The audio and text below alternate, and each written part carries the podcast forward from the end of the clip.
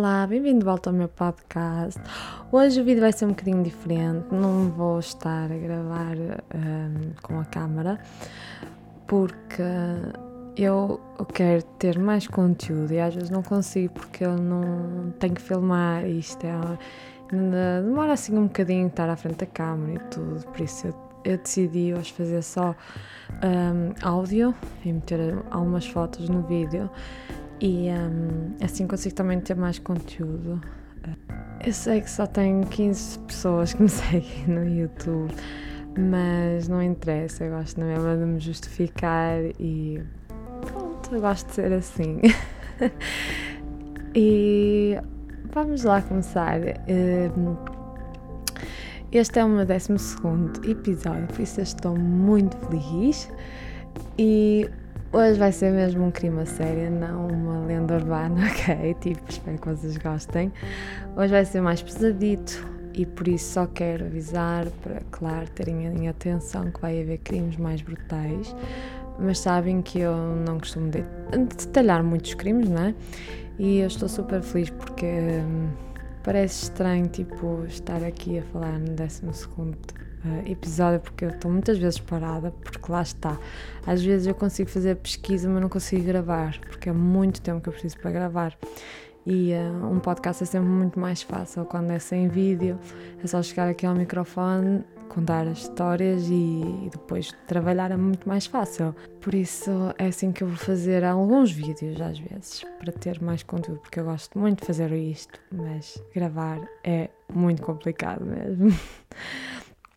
Uh, e por isso eu queria entrar outra vez no ritmo, mas não consigo a gravar em vídeo. Desculpem ser outro caso dos Estados Unidos, mas nunca ouvi falar destes, crimino destes criminosos, o que foi um desafio para mim, mas eu descobri que há uma série na Netflix sobre ele, sobre um, de, um deles, e fui ver para poder também falar um pouco mais deles uh, aqui e mais no fim vou falar uh, o que é que uh, me leva a fazer este caso, porque às vezes é assim um caso um bocado estranho. Uh, eu nunca tinha ouvido falar e acho mesmo estranho porque eles estão interligados com outros casos muito famosos. Por isso, o que é que eu fiz? Quis falar sobre este e o próximo episódio vai ter a ver também com este. Não é um episódio de duas partes, mas simplesmente é uma, um, um caso que tem a ver com eles. Por isso eu preferi falar primeiro sobre isto e depois no próximo vídeo falar sobre outra coisa, mas não tem que ver este vídeo para ver o outro. Por isso vamos lá começar. Vamos começar por falar do Otis Elwood Toole. Ele nasceu em Jacksonville, na Flórida, e o pai dele era um alcoólico, enquanto a mãe dele vestia-o de menina e o tratava por Susan. Bem, este caso envolve muitos abusos, uh, por isso, abusos de todas as maneiras, por isso eu queria já avisar para terem muito cuidado quem não consegue ouvir estes casos assim e um, se não conseguirem ouvir tudo bem, só quero avisar. Um, quando ele era pequeno, era abusado sexualmente por pessoas chegadas e também pela própria irmã. Quando ele tinha 5 anos, foi forçado a ter sexo com um amigo do pai a avó dele praticava rituais satânicos e chamava-o filho do diabo. Eu sei que já está a ser uma cena bem marada no início do vídeo, tipo, sorry. Ele diz que soube que era gay aos 10 anos e que os abusos começaram quando ele revelou que era gay à família. Mas não faz muito sentido porque ele já era abusado antes, não é? Tipo, uh, os abusos começaram aos 5 anos e como é que ele depois só aos 10 quando descobre que é gay é que começou, isso não faz sentido nenhum. Mas mais para a frente vocês vão conhecer melhor este homem porque ele é, ele é bem marado da cabeça mesmo, a sério. Um, por isso, uh, quando ele tinha 12 anos, teve uma relação com um vizinho. Uh, os abusos levavam ele a fugir de casa várias vezes e dormia em casas abandonadas também. Ele tinha atrasos mentais e o QI dele era só de 75. Ele tinha também epilepsia, o que o levava a ter vários ataques epilépticos. E ele deixou a escola no nono ano e começou a visitar bares gays e até chegou a se prostituir ainda na adolescência e ficou obcecado por pornografia gay. Tipo, eu sei que isto está um bocado parecido com o, caso do Jeffrey Dahmer, mas vocês vão entender porque é quis fazer estes dois casos exatamente juntos, o Jeffrey Dahmer e este e o próximo, ok? Uh, mas uh, não quero falar muito, não quero rolar muito, não quero dar spoiler. Pronto. Ele cometeu o primeiro homicídio aos 14 anos, quando um homem lhe propôs sexo e ele passou o carro desta vítima do homem, não é? Por cima dele próprio, tipo. Mas só foi preso aos 17 anos, ou seja, 3 anos depois, por causa de outro crime. Mas deve ter passado lá mesmo pouco tempo, porque não sabe muito dele entre 66, 1966 e 73. Ele viajava pelos Estados Unidos, isso é algo que já se sabe mas não sabe ao certo onde é que ele andava, uh, tipo, onde é que ele estava e coisas assim. E ele também gostava muito de meter fogos, de pôr fogos, e desde novo que cometia vários crimes a deitar fogos. Em 1975 ele voltou para Jacksonville e em janeiro de 76 ele casou uma mulher de 25 anos mais velha do que ele, mas ela deixou-o após três dias porque descobriu que ele era, que ele era gay ele só queria estar casado para disfarçar por ser gay, ou seja, isto é também nos anos 70, não é? E sabe-se que nessa altura, claro que a homossexualidade não era bem vista e muitos faziam isso. Tipo, casar para, para disfarçar que eram gays, não é? Nesse mesmo ano, ele conheceu o Henry Lee Lucas. Ok, quem é o Henry Lee Lucas?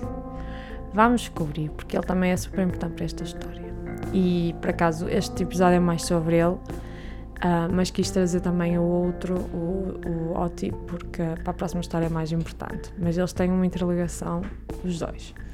O Henry Lee Lucas nasceu no dia 23 de agosto de 1936 em Blacksburg, Virgínia. Ele era o mais novo de nove irmãos, a mãe era prostituta e obrigava-o a ver ele a ter sexo com homens. O pai dele tinha perdido as pernas num acidente, o que o levou uh, tipo a vender uh, álcool ilegalmente para ganhar algum dinheiro, mas ele também era alcoólico. O que levou o Henry a também ser alcoólico, claro, não é? A mãe dele era uma besta, que eu já vos vou falar aqui. Como ele era o mais novo, era o que mais fria com a fúria da mãe. Com apenas 8 anos, a mãe dele batia-lhe na cabeça com um pau tão forte que ele teve 3 dias em coma. Igual ao Oti, ela também o obrigava a vestir roupas de menina. Por isso, tipo, já estão a ver que eles têm mesmo muita coisa em comum. Esta mulher era mesmo tipo do piorio. Uh, do piorio, não, não dá outra maneira para explicar. Ele tinha recebido como presente de um tio uma mula e ela matou-a.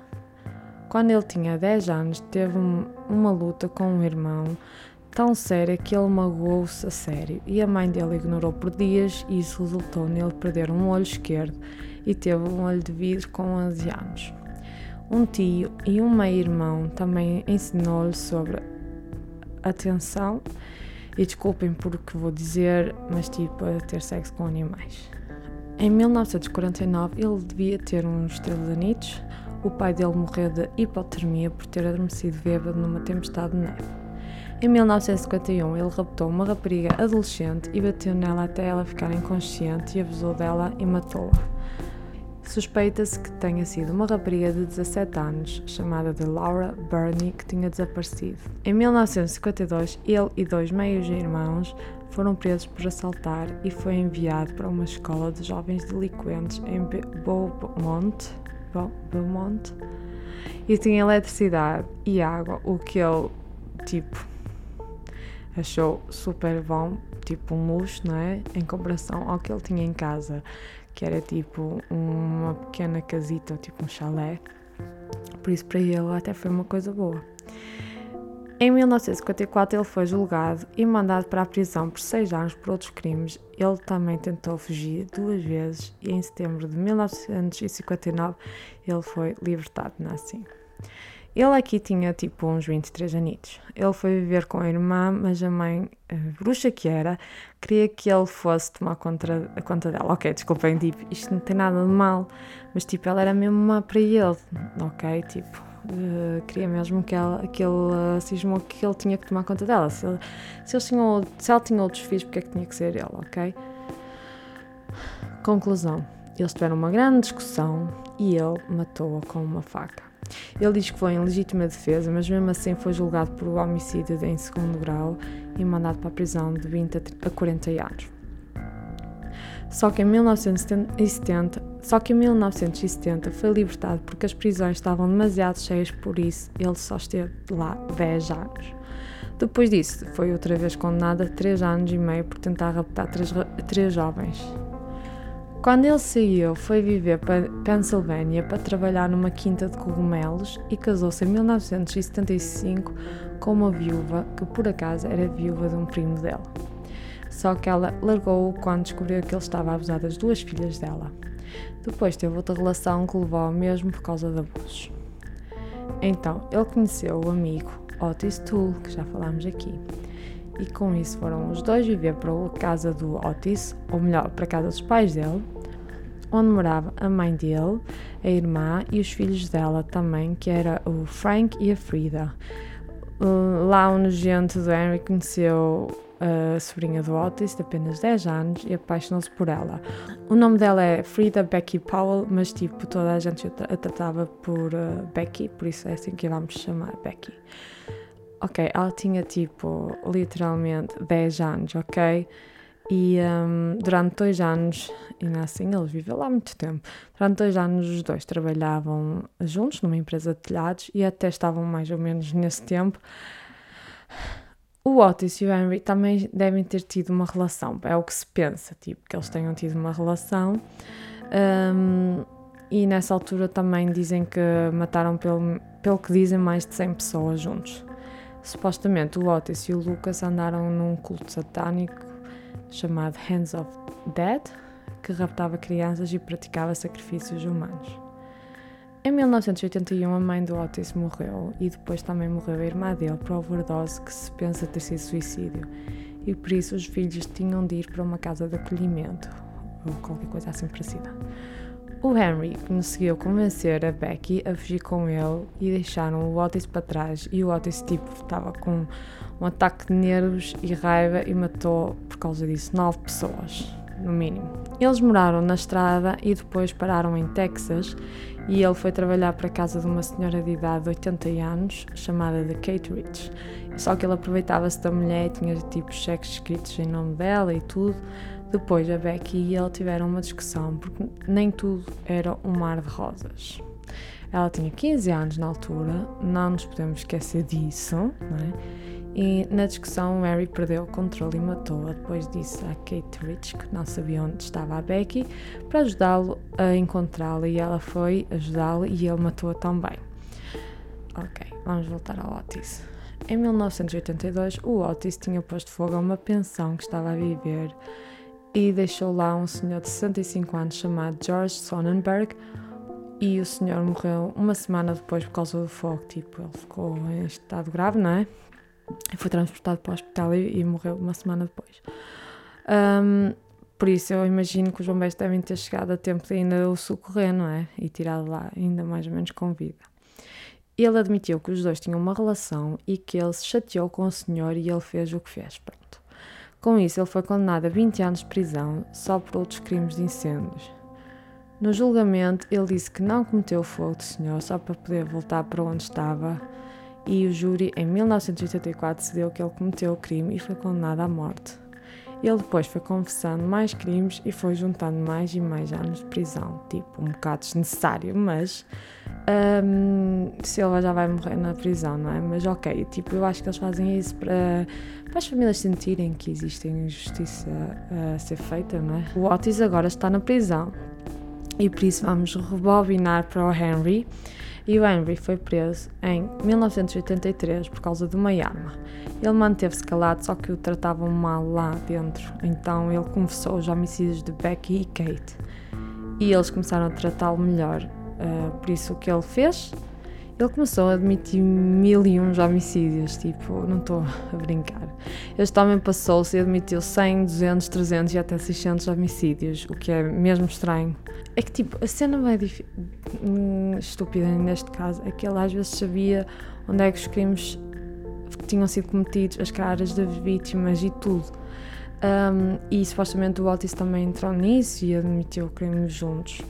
Mas ele dizia tipo: Ah, o que ele disser foi isso que aconteceu. Tipo, o que o Henry disser é o que foi feito. Era o que o Otis dizia. Porquê? Porque o Otis não nos podemos esquecer que ele tinha um QI muito baixo. Ele, é, ele não é muito inteligente, mas eu vou falar mais disso. Eu vou falar mais sobre isso depois. Só que existe um documentário na Netflix, como eu falei, que eu não sabia que existia, depois eu a pesquisar sobre o caso é que encontrei. E no documentário na Netflix o Henry diz que tipo tem lá uh, imagens verdadeiras dele a fazer entrevistas e tudo. E ele diz que oferecia boleia às vítimas e que batia na porta das pessoas a dizer que tinham fome e as pessoas tipo confiavam nele. Isso foi o pior que as pessoas podiam ter feito, não é? O que eu acho é que ele parecia um sem-abrigo, sinceramente. Eh, desculpem, não é para rir, mas é verdade. Se vocês olharem para a foto dele, ele parece um sem-abrigo total. O que ele acabava por ser ao fim e ao cabo, certo? E a cara dele também. Tipo, dava mesmo pena, não sei explicar. Mas hum, ele admite também odiar as mulheres, o que não me admira por causa da mãe dele, claro, não é? Um, depois, ele lá na prisão, uh, foi lá uma, uma freira e uh, ia dar assim bíblia já aos prisioneiros, não é? E ele começou a ficar mais religioso e a ter empatia por pessoas e começou a gostar muito dessa freira. Só que ele nunca tinha assim compaixão por ninguém e também diz que começou a ver beleza nas coisas à volta dele e de repente tipo, fez-se luz e lembrou-se das vítimas e dos pormenores onde as tinha deixado e tudo isso. Tipo, lembrou-se dos crimes, já fim a cabo. Essa freira devia ter sido tipo ou irmã ou mãe, não sei, para ele, e era isso que ele sentia, mais ou menos. Mas ele realmente gostava mesmo muito dela, ele via mesmo uma pessoa que sabia que ela gostava mesmo dele. E realmente era a pessoa que mais o ajudou e gostou dele, para aquilo que me deu a entender. Só que a série da Netflix enervou muito porque, tipo, o Henry era uma celebridade um, lá, tipo, meteu-me muito nojo ver mesmo, mas acreditem. Tinha gravações e gravações dele e, tipo, jornalistas e assim, havia até do Japão para o entrevistar e trouxeram um presente para ele a dizerem que era uma honra conhecê-lo, tipo, poupem-me, ok? Uh, isso deu uma volta ao estômago. Eu falo sobre estes criminosos e pessoas nojentas porque quer ser alguém que abra os olhos a, alguém, tipo a pessoas, não é? Como se defender e, um, e assim, não é? Mas tipo, esqueçam lá a parte de achar que ele é uma celebridade ou um super-herói, não é? Ou os outros, não só ele, mas todos em geral. Mas porquê? Porquê que isto tem que existir? Eu estava a ver o documentário e me mesmo uns nervos enormes. Um, eu acho isso muito mau gosto. Ele é um assassino que não tem coração, ok? Não merece empatia e, para mim, não é? A meu ver, ele queria atenção, uh, tipo. Ele queria ser entrevistado, não é? Todos à voltinha dele, a dar maior atenção, ele estava sempre a fumar, sempre a ter cigarrinhos uh, com ele, bebidas, uh, coisas para comer e pronto, e não precisava estar enfiado na prisão, não é? Ele foi, ele tipo, estava a ser, um, estar a ter um luxo enorme. Ele foi preso depois do Ted Bundy, ou seja, quis confessar mais crimes ainda por ser pior que todos os outros. Ele queria parecer pior que os outros. Quanto mais vítimas, mais atenção ele vai ter. Enfim, uh, sério, enfim. A mãe dele, tipo, foi uma cabra, ok? Mas, tipo, ele para ter coragem para matar a própria mãe só fez com que ele perdesse o coração, penso eu, tipo. Hum, quem mata a mãe perde, tipo, hum, a própria mãe ou o próprio pai. Não sei explicar, acho que isso quer dizer muito sobre as pessoas, não é? Uh, pronto, e então, todos tinham interesse nele. Entretanto, ele foi levado para outra prisão e lá ele parou de confessar, o que foi estranho. Aquele tipo de repente disse que não cometeu crime nenhum, que ele tinha sido obrigado a confessar e que os polícias davam-lhe as fotos e informações todas que ele precisava para simplesmente ele admitir e assinar que foi ele, e assim era mais um caso fechado, uh, resolvido, não é? E foi isso que o também levou a parar de conversar, porque ele diz que já estava a começar a ser afetado por tudo, por magoar pessoas e também porque as famílias estavam a sofrer. E ele não tinha culpa. Era, era simplesmente impossível ele cometer esses crimes todos, obviamente. Ele tinha que fazer 17 mil quilómetros no mês pelo país todo, supostamente para cometer tudo isto Uh, tipo, onde as vítimas estavam e tudo, eles fizeram a conta uh, aos quilómetros que ele tinha que ter feito no mês e deu isso. E eles achavam que isso era impossível. Não podemos esquecer que os carros nessa altura também não eram assim rápidos como agora, certo? Um, e pronto, isto tudo só para ter luxo de viajar e ser tratado melhor e, e, e tipo na prisão como ele no início não tinha atenção nenhuma e tratavam mal da maneira que eles depois começaram a tratá-lo, claro que ele uh, precisou de mentir, se calhar, não sei. Um, e por isso ele admitia tudo e eles, tipo, às vezes chegavam à beira dele e diziam: Ah, uh, cometeste este crime. E ele: Ah, sim, foi assim, assim. E assinava e pronto, ok, já temos mais um caso resolvido. Isso dá uma revolta enorme. Depois ele disse que admitia tudo para cometer suicídio criminal ou judicial, como se diz, porque a única pessoa que ele amou foi a Becky e ele, para ir para o céu, para a vida dela, não podia meter, cometer suicídio. Uh, por isso ele tinha de admitir tudo para ser julgado à morte e uh, assim pronto, ele, alguém o matava, não é? Ele era. Um, ele ia para o céu para a beira da Becky. Foi o que ele disse. Mais uma coisa que ele disse ele admitiu um crime que foi o de Orange Socks, que foi um caso muito importante porque eles não sabiam mesmo nada sobre esta vítima. Ela estava nua só com as meias laranjas, o que levou o nome, de, o nome dela não é? a ser Orange Socks, as meias uh.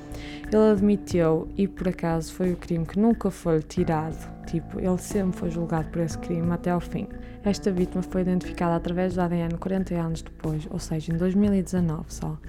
Ela chamava-se Deborah Jackson. O mais triste é que há provas que ele estava na Flórida na altura do crime que ocorreu e o crime foi em Texas. E isso quer dizer que quem a matou mesmo nunca pagou por isso. O mesmo aconteceu também com as outras vítimas e isso é que me chateia mesmo, mesmo, mesmo, mesmo, mesmo muito neste caso. O que também fez mal na polícia porque a prisão uh, onde ele tinha admitido tudo, não gostou dele ter sido tirado lá, não é? O que fez com que eles quisessem que ele voltasse outra vez para a prisão inicial, onde ele admitia tudo, não é? E eles conseguiram. E ainda por cima foram em cima da outra polícia que eu tinha tirado. Claro que a polícia que conseguiu resolver todos os crimes estava como um herói, não é? E não queria que isso fosse tirado. É óbvio. Ele conseguiram que ele admitisse aqueles crimes todos que estavam uh, fechados ou frios, não é? E de repente já vem este, admitiu tudo, está tudo resolvido e as famílias, pronto, vivem com isso, não é assim? Enquanto Henry uh, andou todo maluco para admitir os crimes, ele também andou maluco para depois retirar o que disse e tipo e provar que não fez nada. Ele foi manipulado pela polícia para admitir. Ele dava os certos, eles davam-lhe os certos luxos na prisão, não é? Ele disse que não cometeu nenhum homicídio, nem o da Becky e Kate. Ele diz que a Becky simplesmente o deixou. Na prisão, ele recebeu cartas de uma mulher a dizer que era a Becky. Isto é bem estranho, a sério, tenho que vos falar sobre isto. O advogado dele foi atrás dela e ela contou cenas que fez acreditar, depois chegou tipo ao ponto de estarem quase a fazer um teste ADN mas não chegaram a isso porque descobriram cartas entre ela e o Henry, onde ele contou tudo que ela tinha de dizer para se fazer passar pela Becky. Conclusão: se virem o documentário, vão ver que a mulher era uma psicopata que se, que se apaixona pelos serial killers. Ela tem mesmo cara de psicopata, desculpem-me dizer isto. Enfim, ele matou sim, ele matou sim a Becky porque ele disse onde tinha sido e eles já tinham encontrado partes do corpo dela. Não fazia sentido, mas enfim, tipo, é triste. Uh, ele só não queria ser morto e queria se livrar da pena de morte. O advogado deixou de ser advogado dele depois disso, porque tipo, viu que ele uh, admitiu tudo, depois retirou uh, tudo e depois fez com que uma pessoa passasse por outra pessoa e ele cansou-se, pronto. Ele diz que só matou a mãe e mais ninguém. Infelizmente, ele admitiu crimes que realmente parecia mesmo ter acontecido porque seria pormenores demasiado verdadeiros.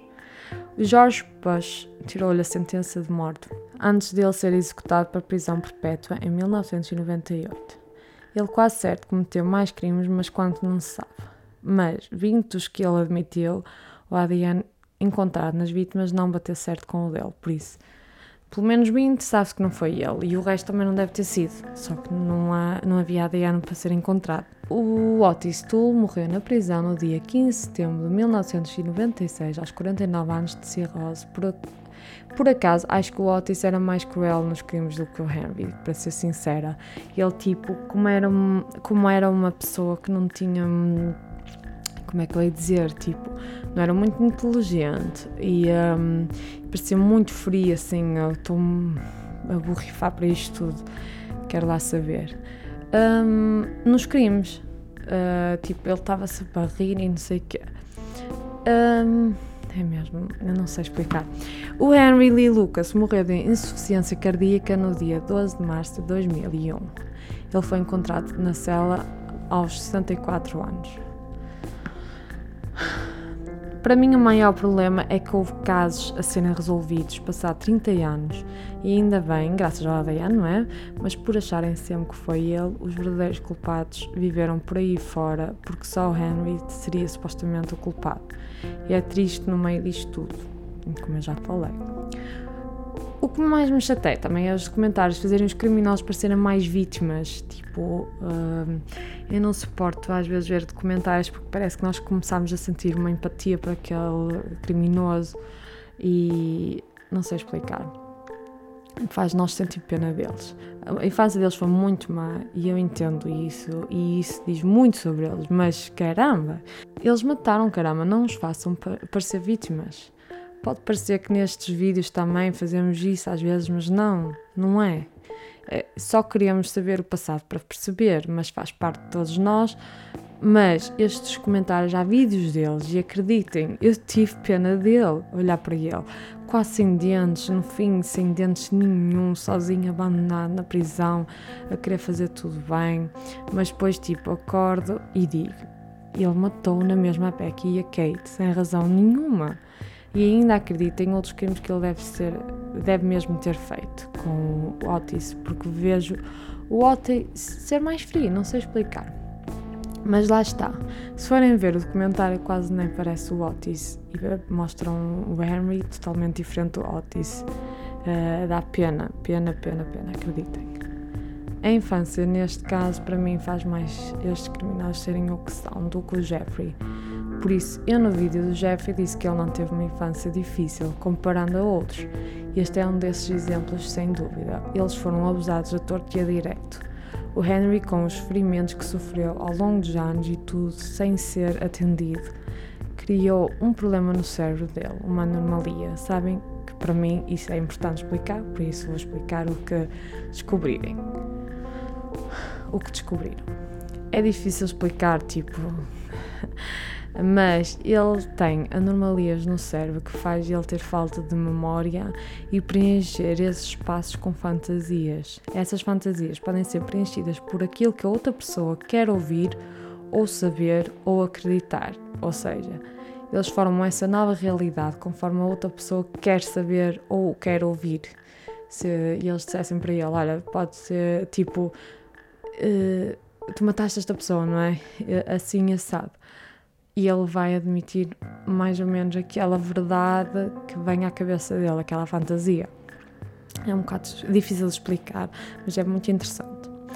Um, mas pronto, o próximo vídeo vai ter a ver com este caso, como já falei, por isso eu queria fazer os dois casos seguidos. E desculpem ser mais uma vez da América, como eu já falei, os dois casos, mas este aqui nunca ouvi falar mesmo, enquanto o crime do próximo vídeo é mais conhecido mas eu também não, mas eu também não conhecia o próximo, por isso, pelos vistos, ele é muito conhecido na América, mas eu também não, nunca ouvi ninguém falar sobre ele, por isso quis fazê-lo. E uh, é uma, tipo uma minissériezita que eu fiz aqui, mas que não tem que ver um vídeo para perceber o outro, por isso. Está tudo bem. Obrigada por estarem aqui comigo e até à próxima. E desculpem ser assim sem o vídeo. Espero que tenham gostado na mesma de tudo. E obrigada e até à próxima.